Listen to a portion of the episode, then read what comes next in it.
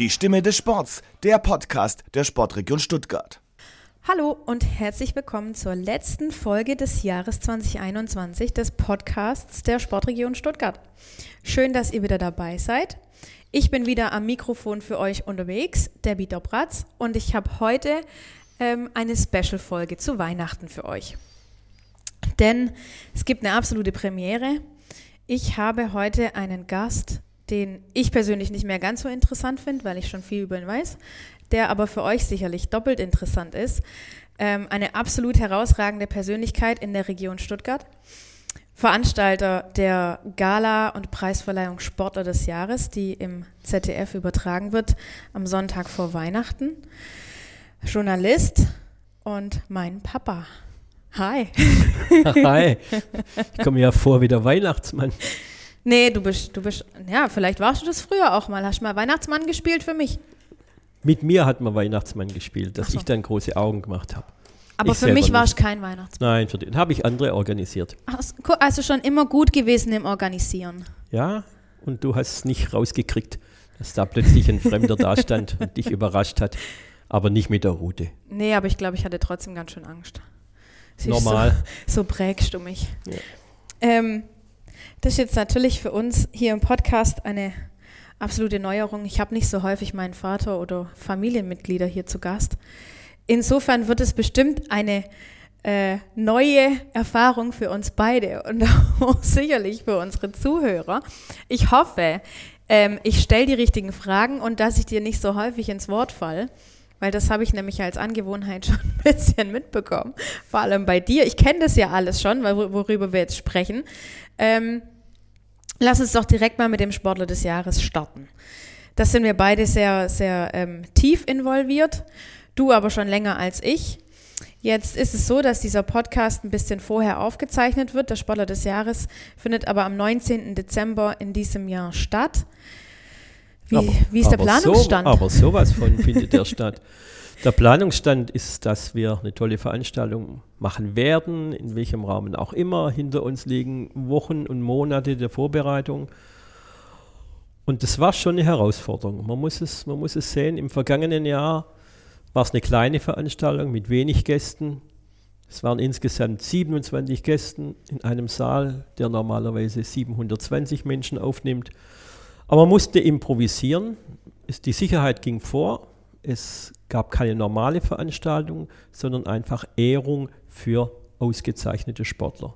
Die waren im letzten Jahr da und äh, die haben ihre Pokale bekommen und sind interviewt worden. Das Ganze ist im Fernsehen übertragen worden, aber eben in pandemischen Zeiten unter den Bedingungen, die man, die man akzeptieren musste. Und die haben wir auch akzeptiert und das äh, gab kein Alkohol, es gab kein hinterher zusammensitzen, es gab einfach nur die Konzentration auf diese Sportler und deshalb hat es sich auch gelohnt, alles mitzumachen, was wir mitmachen mussten. Ähm, das waren aber, es, es, waren 27 teilnehmende Personen, aber so richtig als Gäste kann man sie ja gar nicht bezeichnen, weil sie waren ja alle auch in, in arbeitstechnischem Umfeld eigentlich da. So einen Preis zu über, übernehmen oder, oder entgegenzunehmen, ist ja fast schon Teil der Arbeit eines Leistungssportlers. Das gehört dazu der Leistungssportler ist ja nicht nur gut auf der, auf der Tartanbahn oder an den, an den Seilen und an den Ringen, sondern er ist ja dazu da, auch sich zu promoten selber. Auch nicht jeder hat einen eigenen Manager. Insofern ist es natürlich auch der Job des Sportlers, äh, sich gut zu präsentieren, sich in der Öffentlichkeit darzustellen, weil die Öffentlichkeit, die starrt ja wirklich auf Sportler, nicht nur wie schnell die laufen, sondern wie sie sich auch verkaufen. Und insofern ist der Sportler des Jahres eine eine tolle Plattform für einen Sportler, zu sagen, das bin ich als Persönlichkeit. Ich kann nicht nur ähm, tolle Tore schießen, sondern ich kann auch über mich reden, ich kann über andere reden. Und deshalb ist auch der Sportler des Jahres als Plattform so gefragt. Die Leute gehen da gerne hin und wir bieten diese Plattform. Und äh, die Sportler nutzen sie und gehen auch sich heraus. Es ist jetzt nicht unbedingt ähm, eine Live-Sendung, sondern es wird aufgezeichnet. Die Sportler haben eine gewisse Freiheit und diese Freiheit versuchen sie umzusetzen. Und davon profitiert jetzt auch draußen der Zuschauer, der Fernsehzuschauer. Der erlebt die Sportler in einem ganz anderen Umfeld. Der erlebt die Sportler, die locker sind. Die Malaika Mihambo hat, hat Klavier gespielt auf der, auf der Bühne. Mit den nackten Füßen. Mit nackten Füßen. und, und die Leute haben gestaunt, und, weil es passieren einfach Dinge, die man gar nicht erwartet. Es ist nicht nur ein Gespräch zwischen Interviewer und, und Gefragtem, sondern es, es, wird, es wird kommuniziert, dass der Sportler auch eine, eine eine fröhliche Seite hat, nicht nur angespannt und nicht nur unter Stress steht, sondern aus sich rausgehen kann. Und wir erleben die Sportler, wie wir sie sonst nicht kennen. Und deshalb ist es so schön und deshalb kommen die Sportler auch so gern nach Baden-Baden, um das ihr anderes Gesicht mal zu zeigen. Das ist ähm, tatsächlich was, was, was glaube ich für den Fernsehzuschauer sehr schön ist zu sehen, dass Sportler nicht nur in ihren Sportklamotten ähm, irgendwo stehen, sondern dass man die Leute auch mal so richtig herausgeputzt ähm, auf einer großen Bühne sieht und auch wahrnimmt und auch mal anders wahrnimmt. Ja, du weißt ja, wie das geht. Die rufen ja dir an, die, die Sportlerinnen oder, oder vielleicht die Mamas der Sportlerinnen oder auch das Management der Sportlerinnen und fragen, was soll ich denn anziehen? Das ist ein richtig wichtiges Thema. Und äh, das gehört halt dazu, wie man sich, wie man sich dann präsentiert in der Öffentlichkeit mit, mit der großen Robe und nicht nur mit dem, mit dem Sportanzug. Und das finde ich wunderschön und das passt dazu. Und das einmal im Jahr zu machen, den Sportlern einfach eine andere Darstellungsform. Es ist auch, finde ich, in den letzten Jahren immer wichtiger geworden, dieses, dieses Produkt Leistungssportler, in Anführungsstrichen Produkt, ähm, zu optimieren, dass der Zuschauer ihn auch von, von vielen verschiedenen Aspekten und Seiten kennt und eben auch als Red Carpet Persönlichkeit. Das Ganze trägt ja dazu bei, dass sich ein Leistungssportler vermarkten kann. Wenn er auch mal irgendwo auf dem roten Teppich erscheint und in einem, also ich meine so Lindsay Vaughn mäßig. Die hat, die vermarktet sich ja ohne Ende und in, in Bikinis und in den schönsten Abendkleidern und auf roten Teppichen dieser Welt. Also kriegt ja die Veranstaltung immer mehr Wertigkeit, je weiter wir uns auch digital und Social Media mäßig entwickeln. Deshalb ist der rote Teppich auch so wichtig und er wird so gern genutzt für den Sportlern. Wir haben immer zwei Eingänge. Einmal der rote Teppich und einmal hinter dem, hinter dem roten Teppich, wo der normale Gast lieber läuft. Der eine andere mag das nämlich nicht. Aber die Sportler bevorzugen natürlich schon die, die große Darstellungsform und äh, das ist auch schön, weil es stehen dann normalerweise 50 Fotografen sind da, dann sind Fernsehteams schon da, die das abfilmen am Anfang. Und die Sportler macht es so Spaß, sich zu präsentieren, mal in, in, ins, Mikro, ins Mikro tolle Sachen zu sagen oder, oder in die Kamera zu winken und heiter zu sein. Und einfach zu sagen, Leute, das ist mein Abend. Und das ist unser Anspruch. Ich bin immer der Meinung, wir machen, wir machen diese Gala ja, in diesem Jahr ist das Wort mit dem Gala vielleicht ein bisschen schwierig. Wir machen diese Auszeichnungen für die Sportler, weil die Unglaubliches leisten. Ich bin ein großer Bewunderer von Sportlern, die professionell sich vorbereiten, die sich schinden. Wenn andere gemütlich auf der Couch sitzen, dann die Sportler sind professionell und denken, dass sie das richtige Essen, denken, dass sie ihr Zeitmanagement im Griff haben und dann bringen sie Leistungen, da sitzen wir am Fernseher, ziehen den Hut und sagt, unfassbar. Das ist doch genauso schön, wie wenn ich jetzt mir einen Spielfilm reinziehe oder irgendeine Expedition ähm, über den Polarkreis. Das fasziniert, also mich als Mensch fasziniert es und deshalb versuchen wir dann Dankeschön zu sagen mit so einer Veranstaltung. Dankeschön für eure Leistungen und jetzt machen wir zumindest einen Abend für euch, der gehört ganz allein euch und den könnt ihr genießen. Und wir freuen uns dann mit, wenn ihr euch wohlfühlt und dann ist unser Job gemacht. Ist das auch der Ansporn für dich, für uns, vor allem jetzt in den in den letzten zwei Jahren, die für uns als Veranstalter einer, eines Events nun doch ein bisschen herausfordernd war, das trotzdem durchzuführen? Ja, unbedingt. Ich meine, was ist denn alles passiert in den letzten Monaten? Veranstaltungen sind abgesagt, die man durchaus vielleicht in einem anderen Rahmen hätte durchführen können. Die Absage war niemals ein Thema, weil dann verliert der deutsche Sport noch mehr an Bedeutung. Es ist alles schwierig genug im deutschen Sport, dass man, dass man den anerkennt, dass man die Protagonisten anerkennt. Und insofern aufzugeben ist keine Option gewesen. Aber durchzuhalten war auch nicht leicht, muss ich auch dazu sagen. Also da gab es schon viele, viele Nächte, in denen man kein Auge zugetan hat. Und wenn man dann morgens aufwacht, dann ist man sowas von gerädert.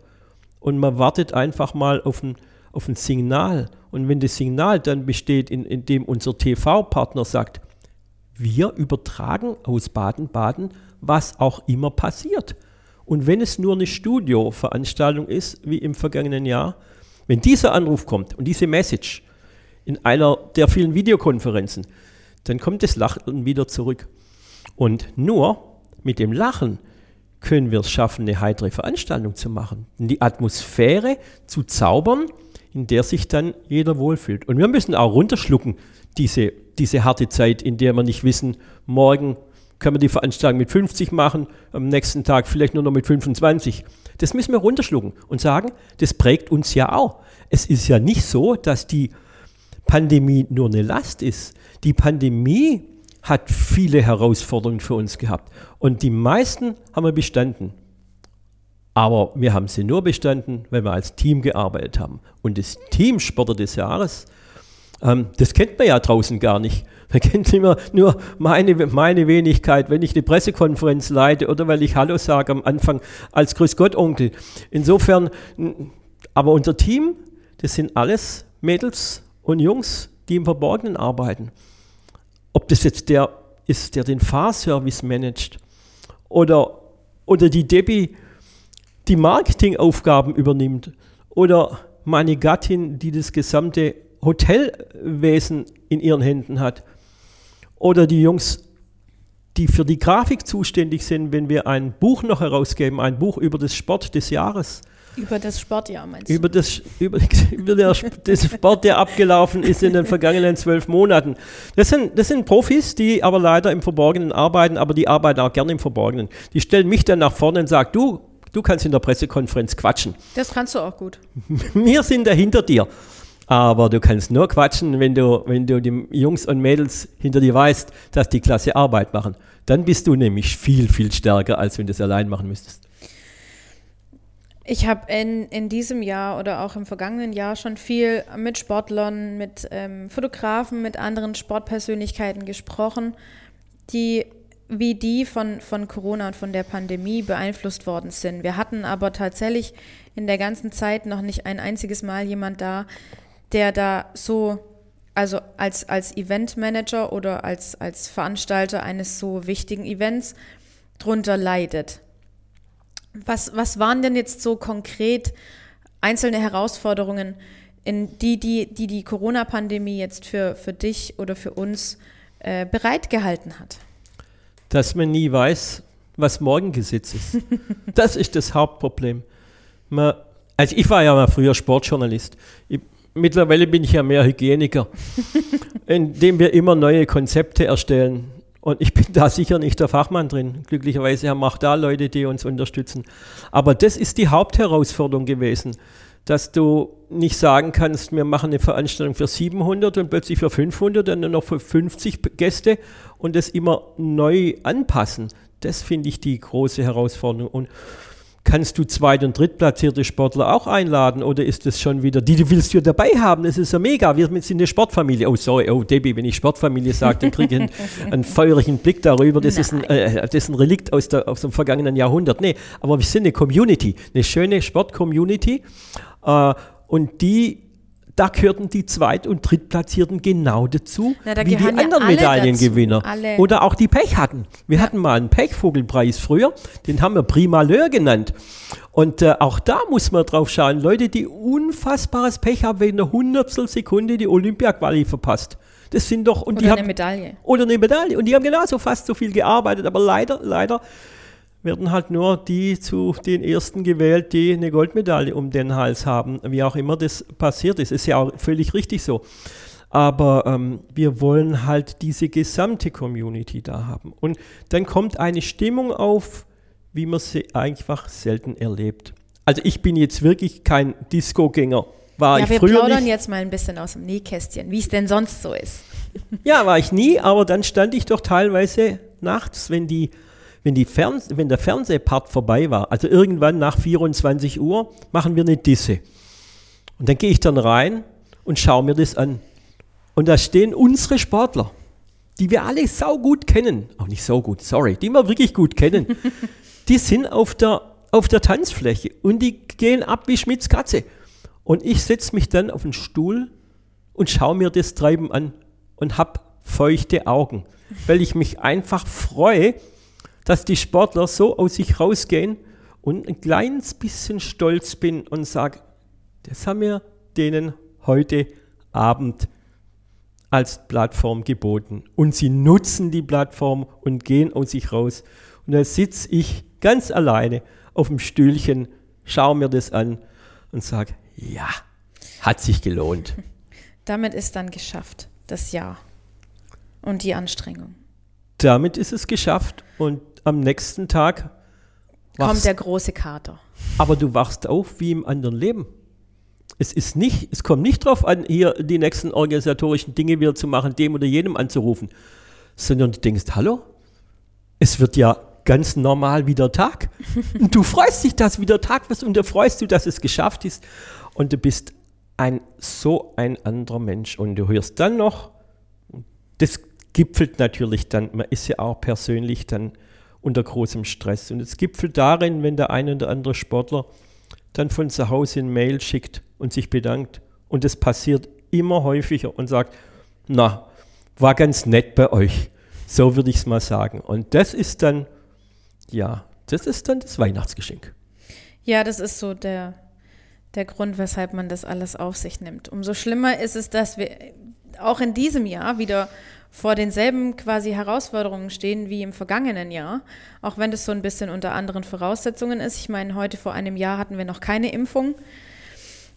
Jedenfalls ist sie nur gerade ganz, ganz langsam angelaufen damals, glaube ich. Wir hatten keine flächendeckenden Testungen. Wir haben uns letztes Jahr in einer Blase befunden in Baden-Baden. Man muss dazu sagen, wir reisen in der Regel ungefähr so zehn Tage vorher hier von aus der Nähe von Stuttgart wohnen wir alle ähm, nach Baden-Baden an und verbringen da dann schon unsere Tage vorher im Kurhaus, beziehen dort unser Büro, arbeiten von da aus, mussten dann dort vor Ort auch damals schon einen Test machen. Wie war das damals? Erzähl mal noch ein bisschen. Ich meine, ich war zwar auch dabei, aber ich würde es schon gern noch mal hören. Ach, ich weiß nicht. Du möchtest nicht drüber reden. Ich will da lieber nach vorne blicken. Ja, aber nach vorne blicken ist ja auch so eine Sache. Ja, sicher ist eine Sache. Wir hätten ja eigentlich gedacht, dass wir im zweiten Jahr in der, in der Pandemie voll drin stecken. Wir waren im Urlaub an der Adria. Es war alles so schön. Ja. Wir sind, wir sind äh, am Strand gelegen, haben uns einen kleinen Hund dabei gehabt, haben uns gefreut, dass der durch den, durch den Sand gesaust ist, wie so, ein, wie, so ein, wie so ein Irrwisch. Wir sind zurückgekommen und das Sportleben war ja fast wieder normal. Wir durften hier in der Porsche Arena mitwirken bei der Hallenrad-Weltmeisterschaft. Aus, fast ausverkauftes Haus. Wir haben den Sport wieder genossen. A, als Mitmacher, B, als Zuschauer. Und das war alles so fast wieder normal. Und dann, je näher es Richtung unserer Veranstaltung geht, je kälter die Temperaturen werden, kommt plötzlich der ganze Druck wieder auf einen zu, der einen ja auch persönlich ziemlich mitnimmt, muss man, muss man auch sagen. Also geistig wie körperlich ist man schon, also ich persönlich fühle mich da schon gezeichnet von dem, was da, was da alles passiert ist. Ich weiß nicht, ob es mal einen Tag gab, wo ich morgens nicht als erstes auf die Inzidenz gestarrt habe und äh, der Tag dann schon wieder mies begonnen hat, weil die Inzidenz wieder nach oben gedriftet ist. Und das ist natürlich schon eine, eine arge, arge Belastung. Aber man muss damit auch leben. Es gibt auch andere Menschen, die arbeiten noch viel näher an den Corona-Problemen in den Krankenhäusern und so. Denen gilt aber auch unsere Bewunderung. Und da ist unser Problem vielleicht nicht das allergrößte. Natürlich nicht. Das ähm, weiß, glaube ich, auch jeder, dass, dass sämtliches Pflegepersonal, Ärzte und so am, am allermeisten gefordert sind, jetzt in dieser Pandemiezeit. Ähm, trotzdem kämpfen natürlich viele Menschen auch um ihre Existenz. Das darf man nicht äh, aus, aus den Augen lassen. Und auch Sportler haben lange nicht arbeiten können, wie sie es gewohnt sind. Und so wie die Aussteller jetzt, das ist, ist ja auch ein, ein schwieriges Thema. Man muss das ein bisschen, ich glaube, wir müssen ein bisschen mehr darauf eingehen, was wir auch an Sicherheitsvorkehrungen getroffen haben, weil wir sind jetzt Anfang Dezember und wir wissen heute noch nicht, wie die Veranstaltung stattfinden wird. Wir wissen aber, wie die, was wir tun, Genau. damit sie safe über die Bühne geht. Ja. Das wissen wir. Was haben wir in den Wochen der, der Schalten mit dem ZDF alles besprochen? Wie gehen wir um, um die, um die Arbeitenden zu schützen? Aber auch die Sportler. Und wie wir gehen als nächstes um, um unsere Gäste, unsere vor allem sportliche Gäste, dass die ein Umfeld erleben, wie sie es fast bei keiner anderen Veranstaltung sonst registrieren. Also das beginnt bei einer 2G-Plus-Veranstaltung logischerweise mit dem, mit dem Impfnachweis. Das geht mit Testungen jeden Tag des gesamten Personals, das im Kurhaus von Baden-Baden arbeitet, um die Vorbereitungen zu treffen. Das, ob das Fiebermessung ist oder der ganz normale Antigen-Schnelltest oder ein PCR-Test anschließend. Es wird, es wird quasi alles geleistet. Und es ist natürlich auch ein großer finanzieller Akt, das muss man dazu sagen. Das sind ja Kosten, die wir normalerweise überhaupt nicht hätten und die da anfallen. Ähm, da kann man aber jetzt auch, ja, es muss im Budget enthalten sein. Das haben wir im letzten Jahr gelernt, dass man ein eigenes Budget braucht für solche, für solche Dinge. Und insofern ähm, muss man einfach die Bedingungen schaffen, dass man zumindest eine Veranstaltung durchziehen kann, die ja eine große öffentliche Wahrnehmung hat, die 100 Minuten im Fernsehen kommt, am gleichen Abend, an dem 19. ab 22.15 Uhr beginnt die Übertragung des ZDF und äh, die geht fast bis, bis Mitternacht. Also schon eine, eine Maxi-Sportsendung, auch wenn nur wenige Sportler oder weniger Sportler da sind. Und das ist natürlich schon die Herausforderung, der wir uns stellen müssen. Und äh, ja, unterm Strich nachher, wenn wir wieder 100 Minuten Informationen über den Sport bekommen und Auszeichnungen von Sportlern, die in diesem Jahr Grandioses geleistet haben. Die deutschen Athleten haben in Tokio bei den Olympischen Spielen zehn Goldmedaillen gewonnen. Bei den Paralympischen Spielen war es noch, noch mehr. Und das sind nun wirklich Sportler, die ja unter ganz anderen Bedingungen angetreten sind. Die waren in einer Blase.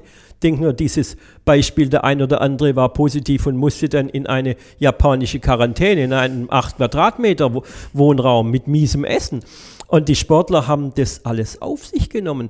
Wir hatten bei der Vorpressekonferenz in Baden-Baden zum Beispiel den Ronny Raue da.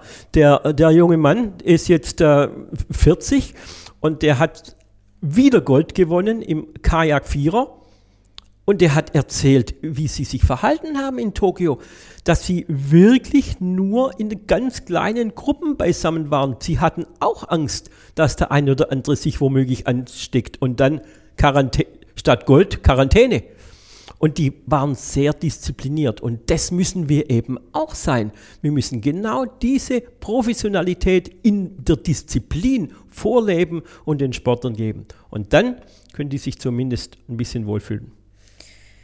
Ja, ich glaube, das müssen wir noch hervorheben. Uns geht es da auch wirklich überhaupt gar nicht darum, das Ganze finanziell auszuhebeln oder, oder die, die Veranstaltung trotzdem durchzuführen und verantwortungslos zu sein. Es geht darum, dass Menschen ausgezeichnet werden, die Großes, wirklich Großes geleistet haben, die, die ihren, sich ihren Lebenstraum erfüllt haben.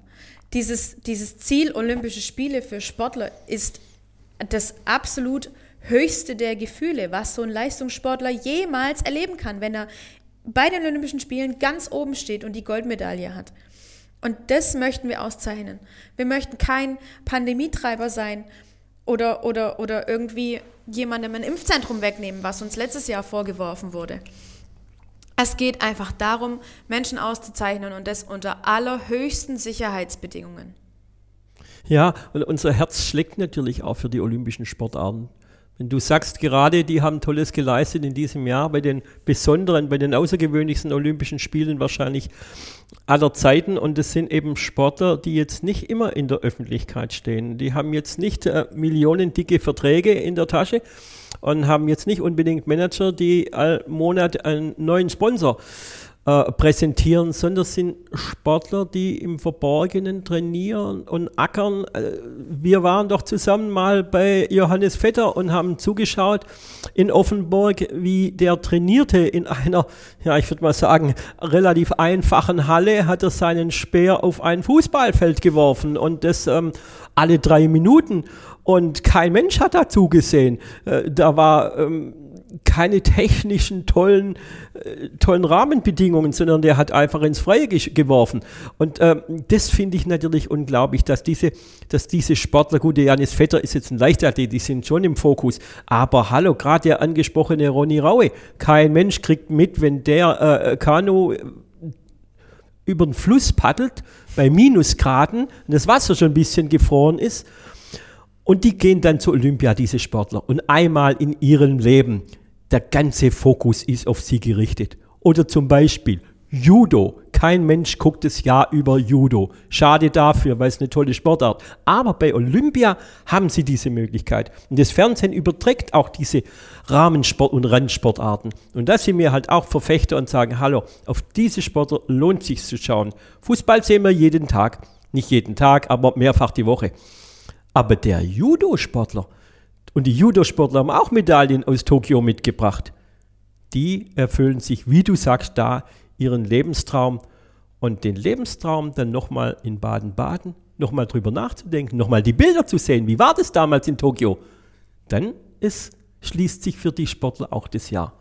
Und dann sind wir auch wieder ein bisschen froh, dass die Sportler, ja, sagen, okay, Tokio war das Highlight, aber in Baden-Baden bin ich dafür auch nochmal gefeiert worden. Na, dann hoffen wir doch mal, dass wir auch in diesem Jahr vielleicht ein bisschen feiern können. Ähm, wir haben in den vergangenen Jahren allerdings sehr, sehr viel und ausgelassen gefeiert. Jetzt müssen wir vielleicht doch noch mal ein bisschen aus den schönen Vor-Corona-Zeiten erzählen, als das Kurhaus nachts um 1 Uhr proppe voll war ähm, nach der TV-Aufzeichnung und dann sich alle an den, an den schönen Ständen, die wir dann im Nachgang auch im Kurhaus aufgebaut haben, mit unseren Partnern zusammen, gibt es dann noch ein bisschen was zum Essen und zum Trinken und es gibt Musik und jeder ist ausgelassen. Und wie waren die Jahre davor? Ja, jeder ist ausgelassen, weil er die Normalität natürlich genießt. Und dann sind wir natürlich auch glücklich, wenn wir, wenn wir etwas bieten, wo die Sportler jetzt gemütlich an der Bar stehen. Trinken eigentlich nur Antialkoholika, das ist ja klar und ähm, kleine Häppchen zu sich nehmen und einfach quatschen. Wir haben auch Medienvertreter, sehr viele da. Normalerweise sind etwa 100 Redaktionen in Baden-Baden, die über die Veranstaltung, über die Auszeichnung berichten und die mischen sich jetzt mit den Sportlern. Das ist auch Sinn und Zweck der Veranstalter, Veranstaltung, dass wir Kommunikation herstellen zwischen, zwischen den Journalistinnen und Journalisten und zwischen den Sportlern. Oder Sportlerinnen auch, und Sportlern. Korrekt. Ich werde es beim, beim nächsten Satz dran denken. Denn auch die die Sponsoren und Sponsorinnen, die, die mischen sich auch natürlich darunter. Und das ist, das ist Sinn und Zweck. Wir, wir machen beim Plasma. Also, meine Gattin und ich machen das Plasma, also heißt, wer wo sitzt, ganz genau, an welchem Tisch. Für 720 machen, Für 720 Gäste machen wir selber. Die Deborah hat uns das letzte Jahr da auch schon unterstützt oder sie hat uns über die Schulter geguckt, wie wir das so toll machen. Nein, Quatsch. Aber ähm, das machen wir selber, weil wir wollen darstellen, dass alle zusammenpassen. Da sitzt an einem Tisch der Sponsorenvertreter und die Sponsorenvertreterin, der Sport ist vertreten und, ähm, und die Medien.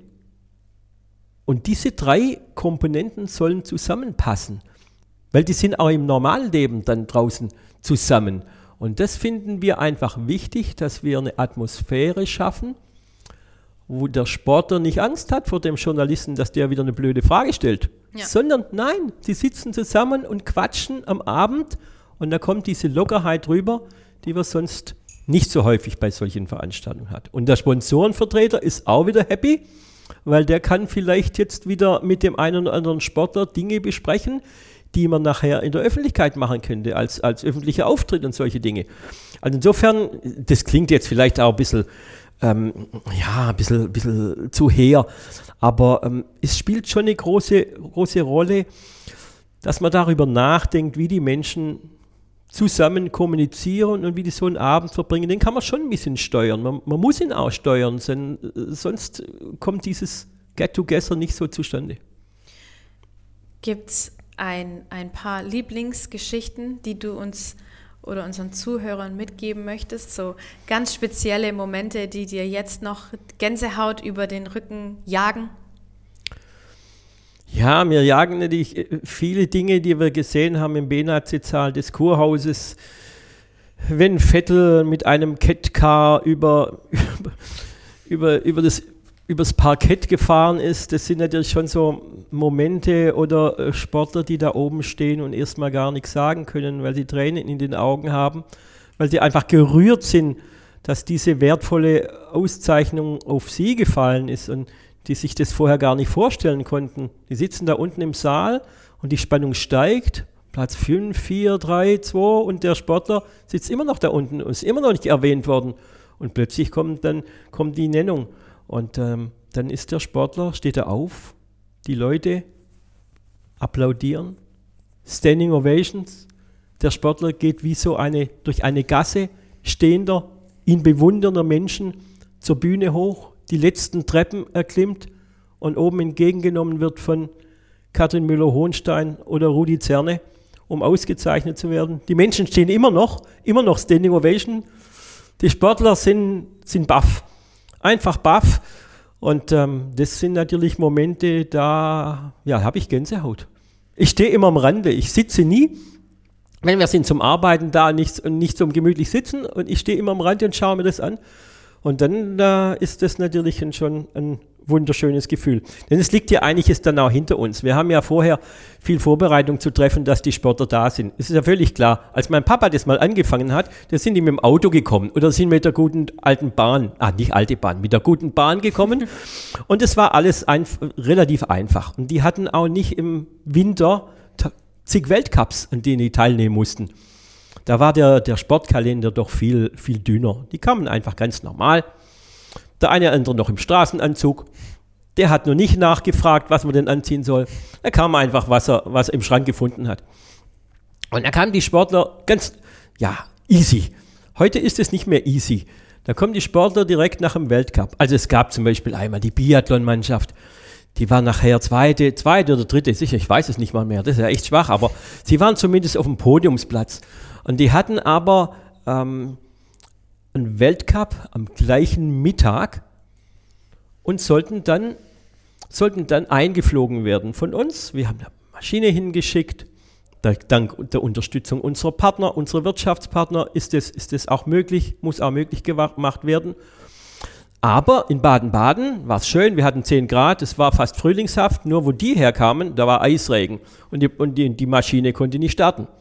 Also musste die umgeleitet werden, mussten die woanders hinfahren, mit dem Auto erst zum anderen Flugplatz und kein Eisregen war. Die kamen doch irgendwo aus Italien ja. und dann ging es noch um die Gewehre der, der deutschen Biathlon-Nationalmannschaft. Du hast vollkommen, vollkommen recht. Die mussten mit den Gewehren über die Grenze. Was man nicht darf. Was man eigentlich. schon mal nicht darf. Und plötzlich sind die ausgerüstet hier wie die, wie die halbe Infanterie. Und äh, das war natürlich ein riesen, ein Riesenaufwand, aber die Athleten haben das hinbekommen. Also die haben mit den slowenischen, italienischen Behörden da geredet und irgendwann saßen die dann doch im Flieger und dann kamen die zu uns, aber ähm, die Veranstaltung hatte schon begonnen. Und äh, jetzt wären die an sich zu spät gekommen. Dann hat das Fernsehen hat einfach den Ablaufplan umgestellt, dass die, das war eine Mannschaft damals, dass die Mannschaften zum Schluss erst an die Reihe kamen, dass die dann, die kamen rechtzeitig in den Saal quasi direkt zu ihrem Auftritt Sportler und Sportlerinnen waren schon durch, die haben nichts mitbekommen von der ganzen Veranstaltung, kamen aber gerade noch rechtzeitig, um quasi dann aber ohne, ohne Gewehr auf die Bühne. ähm, ganz kurz hat man ihnen da äh, das entgegen abgenommen und insofern äh, abgehetzt kamen die. Und da muss man sich vorstellen, die sind dann vier oder fünf Stunden vorher, 1000 Kilometer entfernt, ähm, noch am Skistand gestanden und jetzt sind sie plötzlich in Baden-Baden. Das sind dann auch natürlich die Momente, die wir, wo wir uns dann gegenseitig dann mal schon nicht auf die Schulter klopfen, aber durchatmen und sagen, Mensch, dass das jetzt geklappt hat auf den allerletzten Drücker, das ist dann schon, das ist dann gut, aber das ist auch unsere Aufgabe. Weil es ist halt auch wichtig, dass die Sportlerinnen und Sportler da sind. Also das die müssen, sollten schon auf der Bühne sein, weil der eine oder andere fragt sich jetzt bestimmt, warum muss man überhaupt so einen Aufwand betreiben? Das ist nicht nachhaltig. Ähm, wir reden immer wieder über Klimaschutz und Klimaziele und, und, und wir fliegen da mal kurz durch halb Europa, damit ein Sportler dann hier auf der Bühne steht. Aber es ist einfach wichtig. Ja, man kann natürlich heute auch sagen, man macht eine Schalte. Aber gerade in diesen pandemischen Zeiten machen wir ja schon nichts anderes als in einen Rechner reinzuschauen, in einen Fernseher ja. reinzuschauen und so mit den Menschen zu kommunizieren. In, es sind auch keine Zehnflieger unterwegs und insofern, es reduziert sich ja wirklich auf die Sportler, die nachher auf der Bühne stehen und auch ausgezeichnet werden sollen. Und wie ist die Auszeichnung, wenn aus Baden-Baden jemand plaudert und sagt, das ist jetzt Ihr Preis, schauen Sie es mal an. Und der Sportler sitzt 800 Kilometer entfernt in einem, in einem nackten Studio und sieht seinen Preis. Nee, das ist, äh, dafür hat er, hat er seine Leistung nicht abgeliefert. Und deshalb muss man diese Ausnahmefälle dann schon zulassen. Und ähm, wir machen das ja auch nicht exzessiv, sondern wir überlegen uns schon, ist ja auch eine finanzielle Herausforderung, was man, wie wir das machen, welche Leute wir versuchen einzufliegen. Aber es lohnt sich schon. Dann, wie gesagt, gerade in diesen letzten zwei Jahren ist der persönliche Kontakt ja so minimiert, dass wir da versuchen sollten, wirklich die Sportler vor Ort auszuzeichnen. Weiß denn der Sportler vorher, welche Platzierung er bekommt? Sagst du das vorher? Der Einzige, der es weiß, bin ich und meine neugierige Tochter hin und wieder. Und dann, und dann natürlich ähm, der Redaktionsleiter des ZDF, die ja entsprechende äh, Filmsequenzen vorbereiten müssen von den Platzierten. Die Sportler generell wissen es nicht, aber sie wissen, dass sie große Chancen haben auf dem Podiumsplatz. Denn sonst würde man diesen Aufwand ja auch nicht, auch nicht betreiben für einen, ähm, der jetzt als Achter bei der, bei der Wahl einkommt, das würde, würde man nicht machen wollen. Das wäre ja Unsinn. Aber die Sportler, ich kann mich noch gut entsinnen, als der, als der Harting zum dritten Mal Sportler des Jahres geworden Robert ist. Harting. Robert ja. Harting, genau. Der Diskuswerfer. Der konnte es auch nicht glauben und saß dann völlig, völlig baff da im, im, im Saal und wurde als Sportler des Jahres aufgerufen, weil man ihnen es vorher nicht sagt. Man versucht natürlich schon sanft dem Management. In der Regel geht es ja übers Management. Ich sage immer, früher haben wir, haben wir mit den Sportlern geredet, dann haben wir mit den Managern geredet und jetzt reden wir manchmal, wenn es dumm kommt, mit der Sekretärin des Managements. Nein, das ist äh, nur in Ausnahmefällen so, wenn, wenn, man mit Fußballern zu tun hat. Aber die Sportler äh, sollen schon äh, nach Baden-Baden kommen, ohne zu wissen, welche Platzierung sie haben. Das dürfen sie nicht wissen. Es, es lebt ja das Fernsehbild davon, wie die Sportler emotional reagieren. Wenn er jetzt da hochgeht auf die Treppe, wie ich es vorhin geschildert habe, und wüsste das alles, ja, da kommen keine Emotionen hoch. Und das sind ja die Bilder, die wir sehen wollen. Wie reagieren die Gewählten? Wie, du hast die Kamera direkt auf die Sportler und du siehst, und du siehst ein kullerndes, ein kullerndes Tränchen. Und das ist doch davon, davon lebt auch so eine, so eine Sendung, dass wir, dass wir sehen, wie die, wie die Menschen reagieren und dass wir, das sind wunderschöne Bilder. Die tun mir gut. Ja, die tun uns, glaube ich, alle, allen gut in dieser schwierigen Zeit. Jetzt möchte ich aber noch ein bisschen was über dich erfahren oder wir möchten noch ein bisschen was über dich erfahren. Du hast, also dein, dein, dein Vater hat den Sportler des Jahres erfunden, 1947 zum ersten Mal durchgeführt. Du bist da selber schon reingewachsen. Was ja, hast du vorher noch gemacht? Notgedrungen bin ich, bin ich reingewachsen. Vor, ja, weil man es einfach das. Wir sind, wir sind äh, kein riesen, Riesenunternehmen. Wir sind ein Familien, ein gut funktionierendes, aber wir sind ein Familienunternehmen. Und da logischerweise als Heranwachsender bekommt man mit, wir, die Wohnung war im Erdgeschoss und das Büro war im ersten Stock. Und insofern ähm, bin ich natürlich leider nicht über meinen Büchern gehangen, sondern ähm, über, die, über dem Kicker im ersten Stock und habe den, hab den gelesen. Das hat den, den schulischen Leistungen jetzt nicht unbedingt gut getan, aber so äh, wächst man natürlich rein und man, man, man, kriegt, man kriegt einfach schnell die Freude für den, für den Sport. Und ich habe früher mal ein bisschen, bisschen Handball und ein bisschen Hockey gespielt und anschließend habe ich mich ganz gern aufs Fahrrad gesetzt. Um, äh, ja, das hat auch dazu geführt, dass ich den Hut nicht besonders tief vor, vor Radsportern gezogen habe und, ähm, dann als Journalist auch die Tour de France mindestens 20-fach begleitet.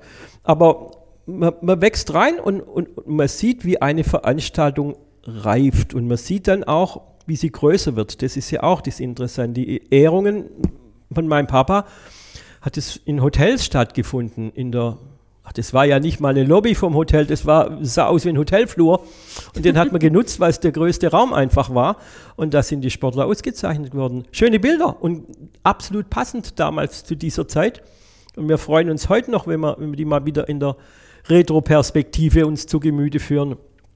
Aber dann sieht man eben selber, wie es größer wird. Und dann plötzlich haben wir auch Experimente gemacht und sind nach Berlin ins ICC dann vor, vor 2000 Menschen, um den Sport des Jahres noch größer zu machen. Nicht nur um ins große Berlin zu gehen, sondern auch mal mehr Öffentlichkeit zu versuchen herzustellen. Aber der Schuss ist natürlich nach hinten losgegangen. Nicht natürlich, aber war zu erwarten, weil da haben wir diese Community eben verloren. Und dann haben wir normale Karten verkauft. Das ist zwar schön und hat damals äh, ein bisschen Geld in die Kasse gespült, aber es ist, ist das das Herzliche verloren gegangen. Und das merken dann auch die Sportler, wenn andere Gäste kommen, um das quasi ihre private Weihnachtsfeier mit Sportler zu garnieren. Und das wollten wir nicht und sind dann wieder den Weg zurückgegangen. Zurück vom, von der ganz großen Veranstaltung zu einer überschaubaren Veranstaltung mit Herz, bei der man sich am Abend fünf, sechs Mal sieht, ob das jetzt beim Entree ist, beim Sektempfang oder, oder, später, oder später am Biertisch und das finden wir schön, wenn wir, eine Atmosphäre schaffen, die nicht auf Gigantismus ausgelegt ist, sondern auf das Zusammensein. Hehre Worte, ich weiß, es hat sich vielleicht jetzt komisch angehört, aber ich bin halt selten Verfechter von dieser, von dieser Art und Weise und versuche das auch zu transportieren. Muss ja nicht immer die, die richtige Herangehensweise sein, hat sich aber in den letzten Jahren an sich äh, sehr bewährt. Und deshalb ähm, kommen, wir laden auch die ehemaligen Sportler des Jahres ein und Sportlerinnen des Jahres der Vergangenheit, die man teilweise gar nicht mehr kennt, aber die sich eben auch als Part von dieser, in, dann ist es der, dieses wieder die Familie fühlen und die sich dann verabschieden und es ist wirklich so, also dann bis nächstes Jahr beim Sportler des Jahres. Und das ist natürlich dann schon wie eine private Weihnachtsfeier für die. Jetzt kommen wir doch wieder zur Weihnachtsfeier, aber so empfinden die das auch als kleines Geschenk, dabei sein zu dürfen. Und sie gehören auch dazu, weil unsere Sportfamilie besteht ja nicht nur aus, die, aus denen, die in dem Jahr am weitesten ähm, gesprungen sind und am schnellsten gerannt, sondern wir müssen uns da ja auch öffnen. Die, die anderen gehören auch dazu, so wie auch die Funktionäre dazu gehören. Auch die sind Gast der Veranstaltung. Und insofern ist das ein schöner Abbild unserer, unserer Sportlandschaft. Ja, du hast recht, es gibt so ein paar alte Kamellen wie das Familienfest des deutschen Sports und sowas, was ich ähm, in meiner Laufbahn, glaube ich, jetzt in, in, im Archiv zum ersten Mal 1954 ähm, die Redewendung gefunden habe. Deswegen wehre ich mich da immer so ein bisschen dagegen. Aber du hast ja absolut recht, es kommt ja nicht von ungefähr. Es ist einfach diese Sportfamilie, die sich da einmal im Jahr trifft, jetzt zu Corona-Zeiten nicht unbedingt. Ähm, ich möchte noch mal kurz auf die Wählenden eingehen, denn die, die Sportler, Sportlerinnen und Mannschaft des Jahres werden von Deutschlands Sportjournalisten gewählt. Das ist ein guter, das ist ein guter Hinweis. Danke dafür, weil das ist auch unique bei dieser, bei dieser Wahl. Es gibt ja mittlerweile Wahlen wie Sand am Meer. Als der Sport des Jahres erfunden wurde, das gesagt, 1947, da war das die einzige ähm, Wahl dieser, dieser Art. Aber warum gibt es jetzt zum 75. Mal, es ist die 75. Abstimmung, weil sie von, von Fachleuten durchgeführt wird. Es sind die, es sind die Sportjournalistinnen und Sportjournalisten, die wählen, die bekommen von uns ja so ein, so ein kleines Backup mit den wichtigsten äh, Ereignissen des Jahres, so, so ein, ja, so, ein, so ein ABC des Jahres mit den tollen Leistungen. Das bekommen die an die Hand, dann können sie aber selber wählen, wen sie möchten. Und ähm, das setzt natürlich dann voraus, dass sich jemand auch das ganze Jahr mit dem Sport beschäftigt hat. Und das sind nur eben mal die Fachleute, die zusammengefasst sind im Verband der deutschen Sportjournalisten. Und die, die treffen dann schon immer ein Votum, das ich würde sagen, fast immer äh, gerecht ist. Und äh, es ist selten, dass wir sagen, um Gottes Willen, wie konnte denn dieses Votum zustande kommen? Nee, man muss schon sagen, es wird da sehr, sehr abgewogen. Die nehmen sich auch Zeit. Die brüten da teilweise tagelang über, über ihre Abstimmung und schicken sie uns dann online zurück. Und ich muss schon sagen, man kann sich darauf wirklich, wirklich verlassen. Und die Wahl der deutschen Sportjournalisten und Sportjournalisten, die ist deshalb auch so, wird anerkannt, A von den Sportlern, B von der gesamten Öffentlichkeit, weil es eben ein Ergebnis ist, das basiert wirklich auf Fachkompetenz derer, die wählen. Wie kann man sich denn das vorstellen? Was, wir haben vielleicht schon, der ein oder andere hat schon mal drüber gelesen, was so ein, was so ein Bambi, so eine Bambi-Verleihung kostet und was, was so andere Wahlen der Art oder Veranstaltungen der Art kosten. Was kostet denn so eine Veranstaltung? Die kostet mittlerweile schon, schon ordentlich viel, viel Geld, weil man es zusammenfassen muss. Da ist einmal der, der wunderschöne Saal im Kurhaus von Baden-Baden, der Benazit-Saal. All diese Dinge müssen, müssen gemietet werden und das für lange Zeit. Dann kommt der Aufwand des Fernsehsenders, des ZDF dazu die mit ähm, teilweise 125 Personen vor Ort sind. Dann ist jetzt jeder Techniker dabei. Muss sich vorstellen, für eine Sendung dieser, dieses Couleurs ist natürlich, sind Ü-Wagen und so weiter natürlich alles zu ordern und es ist ein, ein technischer Aufwand, der für einen Laien gar nicht mehr nachvollziehbar ist. Aber gut, es ist wie andere große Fernsehsendungen, Show-Fernsehsendungen auch. Aber es muss wirklich ähm, sehr viel Aufwand betrieben wird. Und dann sind wir als, als, als Veranstalter, die jetzt ähm, bezahlen, die Reisen der Sportler, das übernehmen. Und da kommt schon eine ordentliche sechsstellige Summe logischerweise zusammen ohne jetzt zu verifizieren, wer, wer jetzt die, ganz genau wofür zuständig ist. Aber wir haben ja deshalb glücklicherweise auch unsere Sponsoren im Boot, ob das äh, die Sparkasse ist oder die Deutsche Sportmarketing, die uns unterstützen und die uns sich aber auch einbringen. Die Deutsche Sportmarketing beispielsweise steht für das Team D und das Team D ist in Tokio für die zehn Goldmedaillen verantwortlich gewesen. Insofern ist es ein ganz gutes Zusammenziehen und es ist aber kein Starren jetzt unbedingt, ähm, ob jetzt wir mit einer schwarzen Null rauskommen oder nicht. Das muss schon ähm, über Jahre muss die Budgetierung so ausgelegt sein, dass man das auch in, in einem Corona-Jahr dann überstehen kann und womöglich auch in einem zweiten oder sicher auch in einem zweiten Corona-Jahr, weil man vorsichtig vorher gewirtschaftet hat und sich eine, ein gewisses Polster erarbeitet hat. Und man kann davon ausgehen, dass wir lange nicht an die Zahlen rankommen, die kursieren, was den Bambi angeht zum Beispiel. Also, da sind wir, glaube ich, weit, weit, weit davon entfernt. Wir sind eine Sportveranstaltung. Ich betone wirklich eine Sport- und keine Showveranstaltung. Es gab auch mal eine Konkurrenzveranstaltung, da wurde auch, wurden auch gute Sportler ausgezeichnet. Aber wichtig war damals, bei der anderen Veranstaltung eben auch der Show-Effekt, die diversen Interpret Interpreten, die aufgetreten sind. Und das findet bei uns noch nicht statt. Es ist vielleicht mal ein Comedian, der einen Part übernimmt, aber es sind die Sportler, die im Mittelpunkt stehen, die werden interviewt, die werden ausgezeichnet und deshalb sind wir eine, eine reine Sportveranstaltung und es ist schon ein bisschen wie ja, ein, wie, ein, wie ein Weltcup, wie ein Weltcup Skispringen, da sind auch nur die Sportinteressierten dabei und es wird auch Skispringen übertragen und nicht irgendein ein Ballyhoo am Rande. Und so wollen wir das auch haben und deshalb sind wir auch bestrebt, nicht jetzt unbedingt nach dem Allerhöchsten zu, zu greifen und noch Topstars einzuladen, die viel, viel Geld kosten, wie bei anderen Organisationen vielleicht, nee, da wollen wir doch ein bisschen Butter bei den Fischen lassen und äh, wollen, ich sage nicht Demut, aber wir wollen schon ein bisschen auf dem, auf dem Boden bleiben. Und äh, so soll die Veranstaltung Sport des Jahres auch zukünftig ablaufen. Es ist sicher immer die Möglichkeit, noch immer eins draufzusetzen, aber es ist nicht zielführend, glaube ich.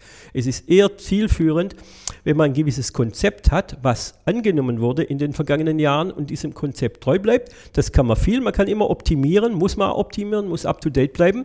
Aber der Rahmen sollte in etwa so erhalten bleiben, wie man Mensch ist. Wenn wir dürfen, feiern wir, feiern in Anführungszeichen, mit 700 bis 800 Gästen. Und das erscheint uns schon schon sehr sinnvoll. Es wird auch keine Karten im öffentlichen Verkauf geben.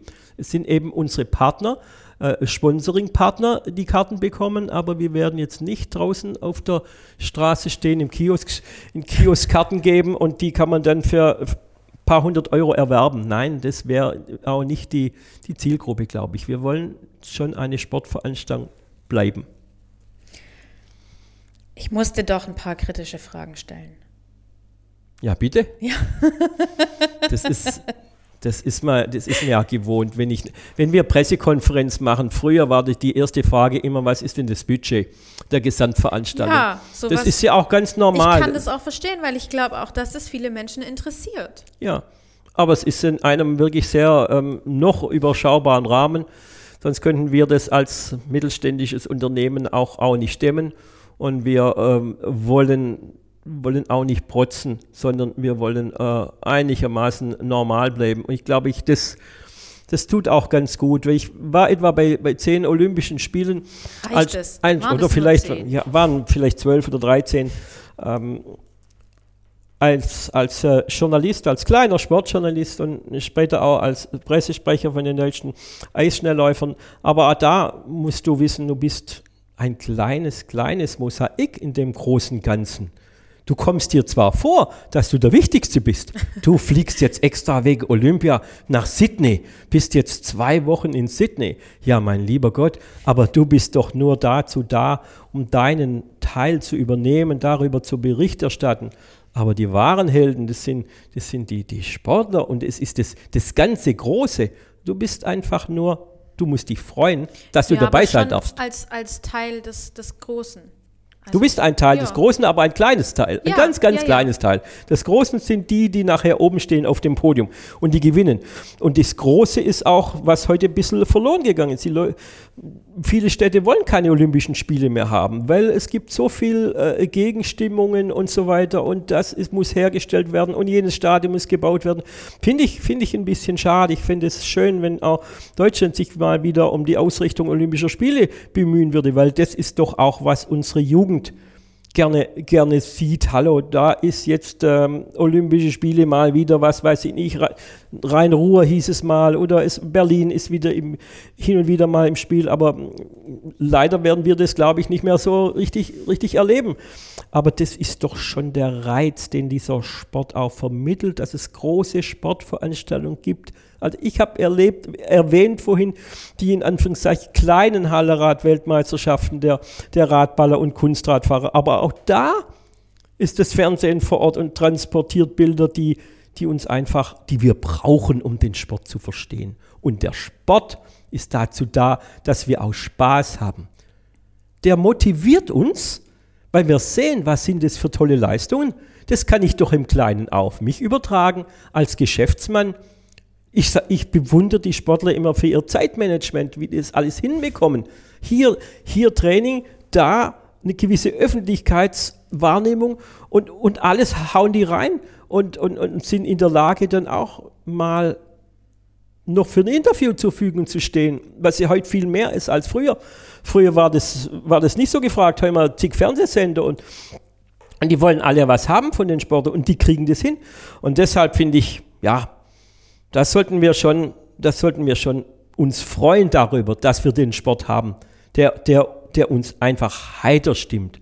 Hallo, wie ist es, wenn ich beim Fußballspiel bin und mein Lieblingsverein schießt es 1 zu 0 in der, neunten, in der siebten Minute der Nachspielzeit? Dann bin ich glücklich, dann springe ich auf und jubel. Hallo, was für ein schönes Erlebnis. Und das vermittelt uns der Sport.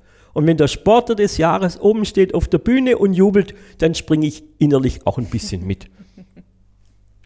Das war jetzt schön. Ein, ein großes Loblied auf die deutschen Sportler und auf die deutsche Sportwelt und die es ja doch absolut verdient hat, auch ähm, anerkannt zu werden. Und ähm, ich glaube aber, wir sind tatsächlich schon fast am Ende angelangt. Papa, du hast es geschafft.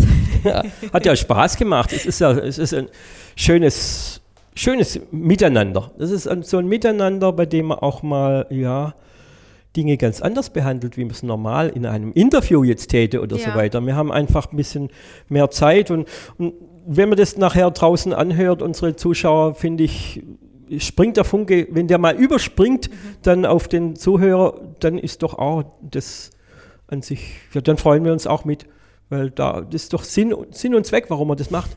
Und heitere Momente rüberzubringen, das ist doch unser Leben. Das ist ein guter Schlusssatz. Ich, ich danke dir. Es war bestimmt auch für dich außergewöhnlich, von deiner Tochter interviewt zu werden oder mit deiner Tochter im, im Podcast unterwegs zu sein.